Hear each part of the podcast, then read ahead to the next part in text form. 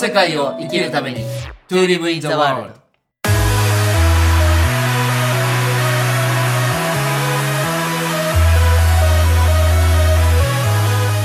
大ちゃんこんにちは。こんにちは、直樹さん。いやーあのまだ1月がね年が明けて、えー年明け気分ももうそろそろあの吹っ飛び出してねそうですね。今年の準備にあの着々とそれぞれ進んでると思うんですけどちょっと今回はあの大ちゃんと僕のねどんな1年個人の目標も絡めてうん。ちょっと進めていこうかなと思いますけど今年はどうですか？大ちゃんなんか個人的な目標っていうかはい、ありがとうございます。えっと、私は毎年、新春セミナーっていうのをやってまして、はいそうまあ、その年の1年どんな流れになるのかっていうその統計学の話と、はい。あとはじゃあその統計学を踏まえた上で自分の年間テーマはい。と3つの目標っていうのを決めるんですよ。おう。テーマっていうのは結構抽象的なものなんですけどうん、その年間テーマ、抽象的なものに対して、じゃあ具体的にちゃんと達成したかどうかっていうのを測定できる3つの目標を立てるっていうのが私のいつものお決まりで、はい。うん、今年の今のテーマはですね、変化の起点となるっていうのが私の年間テーマなんですよ。変化の起点となるはい。変化の起点となるっていうところが年間テーマです。はいちょっと詳細を聞かせてもらえますか？はい、ありがとうございます。去年のテーマがね、道を開くっていうテーマだったんですよ。あの、正直こうね、道が見えなくなっちゃってて、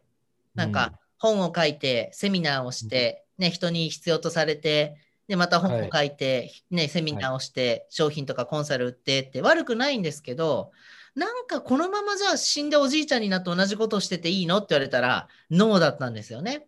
うんで、私の中で道を開くっていうテーマをちゃんと定めた結果、はいなぜかエコビレッジとか、あ運転街あそうだね、具体的な動きにね。そう、ん全く予期せぬ未来が近づいてきてくれて、道が開いたんですよね。はい。だから今年以降は、このエコビレッジとか、コミュニティとか、地域活性とか、あとシェアハウスとか、多拠点生活とか、結構リアルな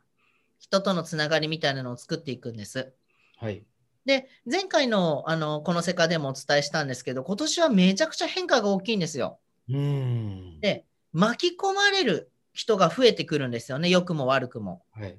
なんか受動的にいる人って外的な変化にすごい巻き込まれてしまうので、うん。だからわしは最初変化の流れに乗るっていうテーマにしてたんですけど、はい。流れに乗るだけじゃなくて、自分が変化の起点となって、大切な人たちをどんどん巻き込んでいこうっていうふうに、ちょっとね、主体性をアップしたんですよ。なるほど。自分が渦になっていくみたいな。そうです、そうです。だから、いつもは私結構流れに乗りながら、ふわふわってこう、うまくこう身をこなしてたんですけど、はい。今年に関してはちょっとみんなに強めに、ちょ一緒にやろうと。もうこっちおいでよとか、それやめなよとか、それやったらいいよとか、結構強めにね、いろんな人の変化の起点になるような1年間にしようっていうふうに思ってます。うん要は物事に対してはっきりした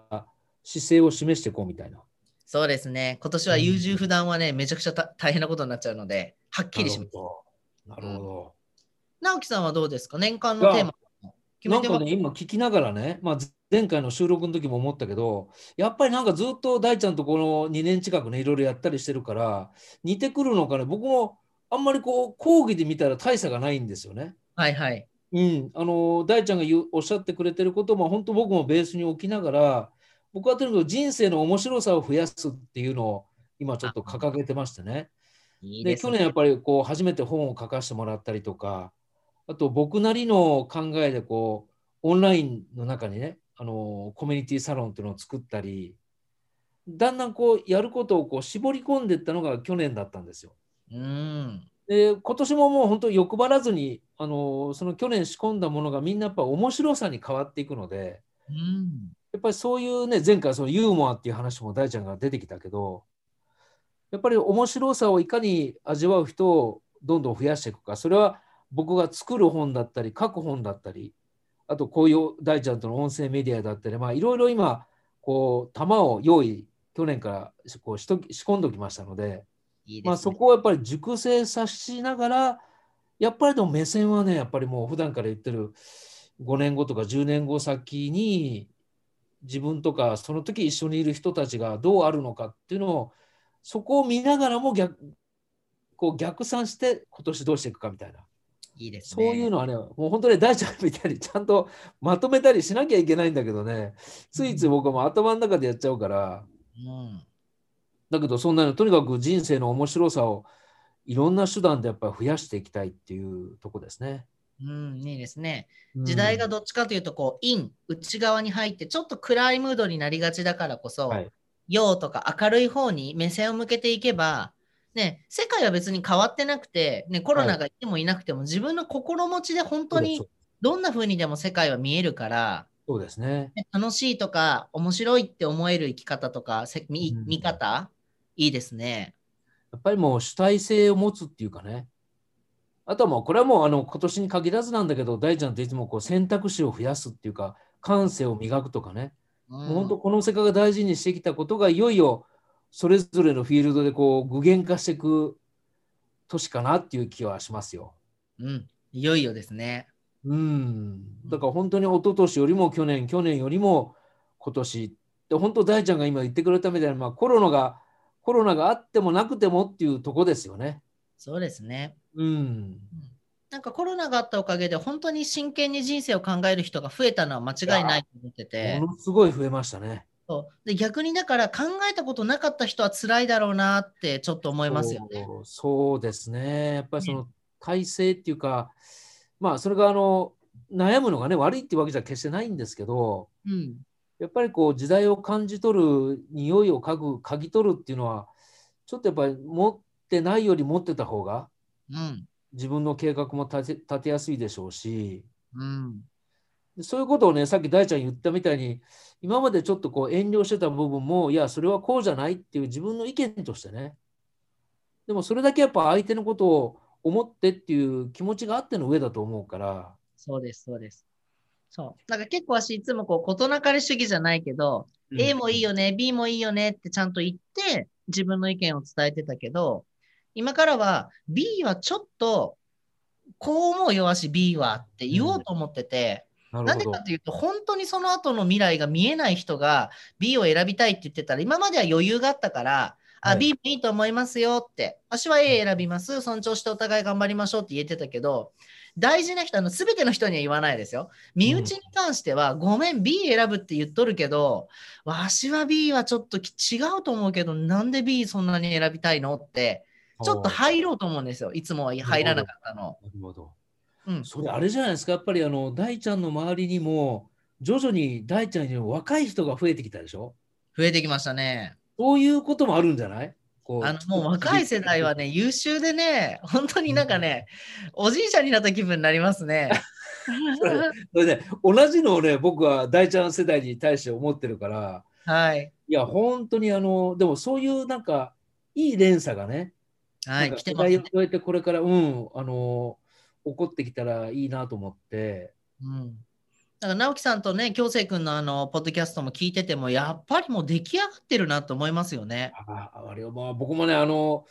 収録の時はやっぱり、ね、教えられましたよね、いろいろ。うん。うん、本当に若い世代に目を向けていくっていうのはすごい大事だと思ってて。大事ですね。うん、で今年はあのまたちょっとねあの年の流れの話になりますけど、男性的なエネルギーっていうのが一個ねテーマにあるんですよ。おおそうだからこう男性的なエネルギーっていうものがうまく作用するのかうん反発とか紛争にひっくり、あの行ってしまうのかっていうのは結構舵取り大事でー。はい。だからこうねその力をなんかね若い人たちのために使えたらいいなと思うんですよ。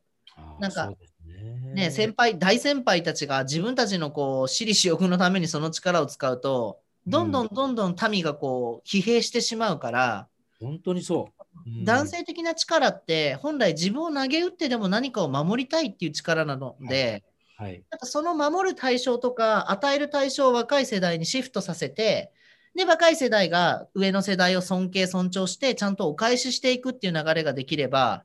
仕組みは全く同じでも流れるエネルギーが変わるから結果が変わると思うんですよね。なるほどね。うんう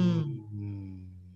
なんかそんなこと考えてやっぱ若い世代とは今年もどんどんどんどん関わっていきたいと思ってますね。そうですね。あの大ちゃんが1年のことを見るときって、はいなん。か1年を区切ったりもするんですか？例えば季節で区切るとか、上半期、下半期とか、うんうんうんなんかその辺のこう、ちょっと見直す時期もあるじゃないですか。ありますあります。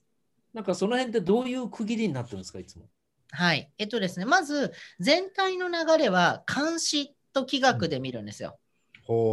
監視っていうのは、あの木下土金水っていうものはい。と十二支をちゃんと見ていくんですけど、それでまず1年間見るんです。はいざっと気学でも。で、その後、まあ、去年も多分お伝えしたんですけど、しいたけ占いとうん。うん。筋トレ。はい。これが実は月間で出るんですよ。1月はこうですよ、2月はこうですよって。ここれがかなり精度がいい。えーまあ、無料なのにね。うんそうです。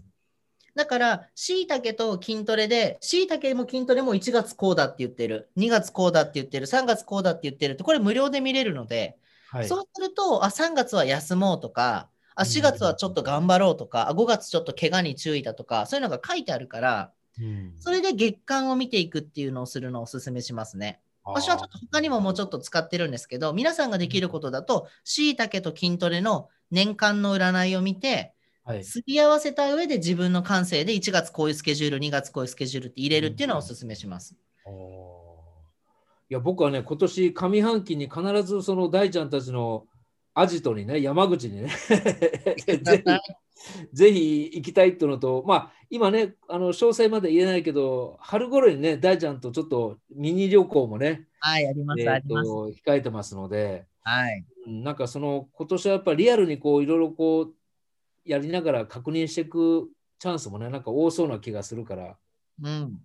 うん。なんかね、会いたい時に会っといた方がいいよって私、すあの最近身内に言ってて、そうでなんすね。か例えば年末年始もコロナだからお父さんお母さん会わなかったみたいな人いるんですよ。うん。でももしこれで仮にお父さんお母さんがコロナになったらもう二度と会えないですよ。うん。変な話。もうそれで病院に入って隔離されてあなたが気持ってたらダメだからとかって言われたらもうそのままバイバイになる可能性もあるし、そうですね。ね、下手したら東京からはこの地域に来ないでくれっていう話がもっと大きくなっちゃうかもしれない。都心部から来ないでくれって。だから会いたいと思った時になんか落ち着いたらとかもうちょっとって様子見る前にわしはもう会いたいと思ったら会ったらいいと思うっていうのをすごいお勧めします。なるほど。これもだからその変化の起点となるっていう一個の自分の指針で今までだったら、こんな言わないんですよ。いや別に会えて会いたいと会えたらいいねみたいな。でもコロナもあるからねってこうごまかしてたのを、うん、今年に関しては会いたいとき会いに行きなって、何言われるか分かんないし、もしかしたらそれがマイナスに働くかもしれないけど、はい。ちゃんと自分の気持ちと行動を一致させていきなって、ちょっと強めに言う。なるほど。そういう年だと私は思ってるので、あうん、だから私は直樹さんに会いたいから会うし、ああ、ありがとうございます。友達とも会いたいから会うし、で、会ってちゃんとそこから次の実りを一緒に育てていきたいから、はい。うん、なんかみんなもこうね、臆病にならずに、優柔不断にならずに、うん前に進んでほしいなと思いますね。そうですね。あとはでも、今の大ちゃんのと同じように、やっぱり自分がやりたいと思ったことをできる限りやっぱり躊躇せずやってみるっていうのもね、結局同じことですもんね。うん、めちゃくちゃ大事です。あの今ね、これちちょうど収録させてもらってるところが、その大ちゃんの新しく作ろうとしてるエコビレッジ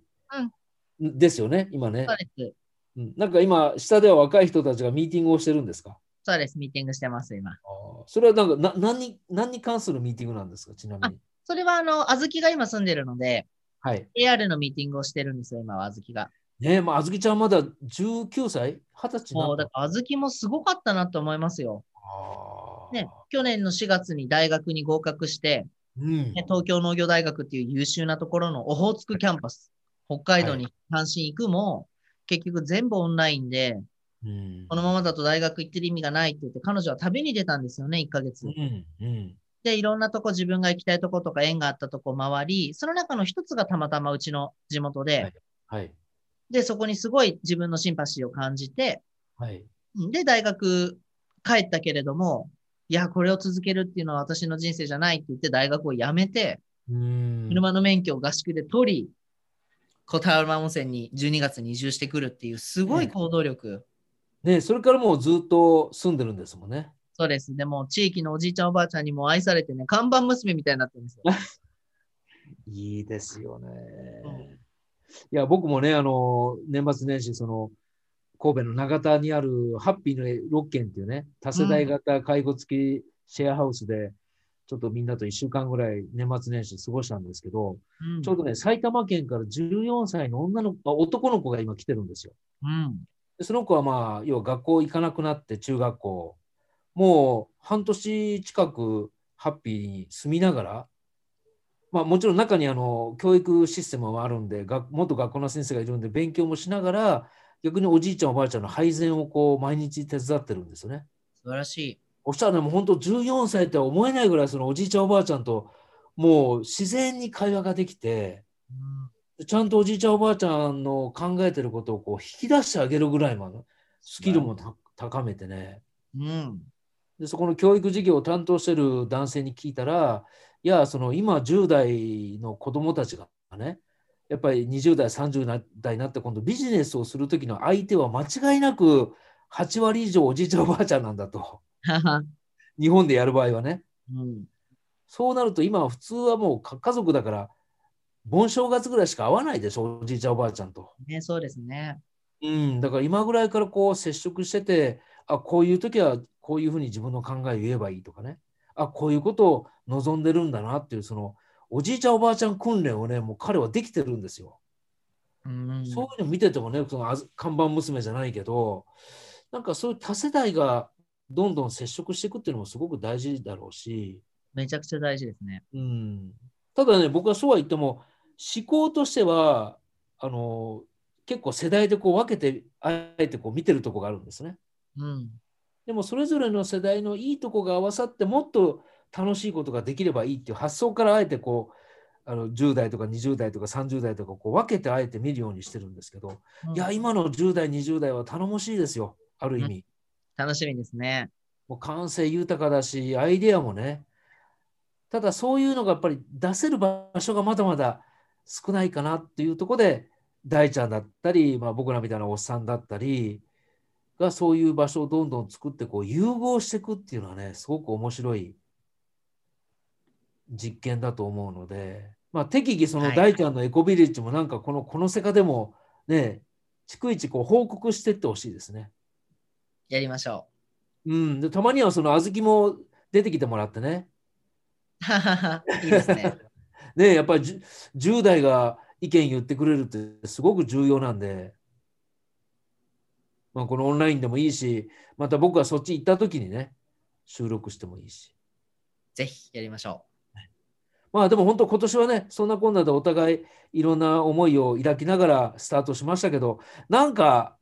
まだ始まったばっかだけど、なんか面白いイメージしかないな。う。いやー、もう今年は相当面白いですよ。だから、去年、ちゃんと種を植えた人からすると、紆余曲折ありながらも、その種がどんどん育っていくのが分かるから、楽しくてしょうがないんですよ。そうなんですよね。